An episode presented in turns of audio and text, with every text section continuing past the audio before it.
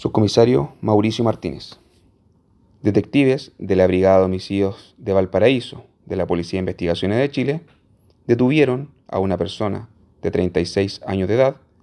apodado Chico Iván, quien se encontraba en calidad de prófugo de la justicia desde hace dos años a la fecha, por su participación en los delitos de homicidio con arma de fuego y homicidio frustrado, hecho acontecido el día 28 de diciembre del 2018 en el sector de Portezuelo, en Tabolango. Conforme a los antecedentes que obran en la carpeta investigativa, el detenido es imputado por el homicidio con arma de fuego en contra de una persona de 26 años de edad, ocasión en la que además el imputado disparó en contra del padre de la víctima, antes indicada, quien resultó con diversas lesiones de extrema gravedad. Pese al tiempo transcurrido,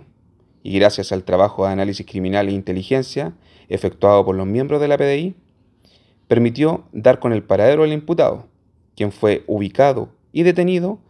en la comuna de Nogales. Posteriormente, y en coordinación con el Ministerio Público, el detenido fue puesto a disposición del juzgado de garantía de Limache para su respectivo control de detención y formalización por los hechos antes indicados.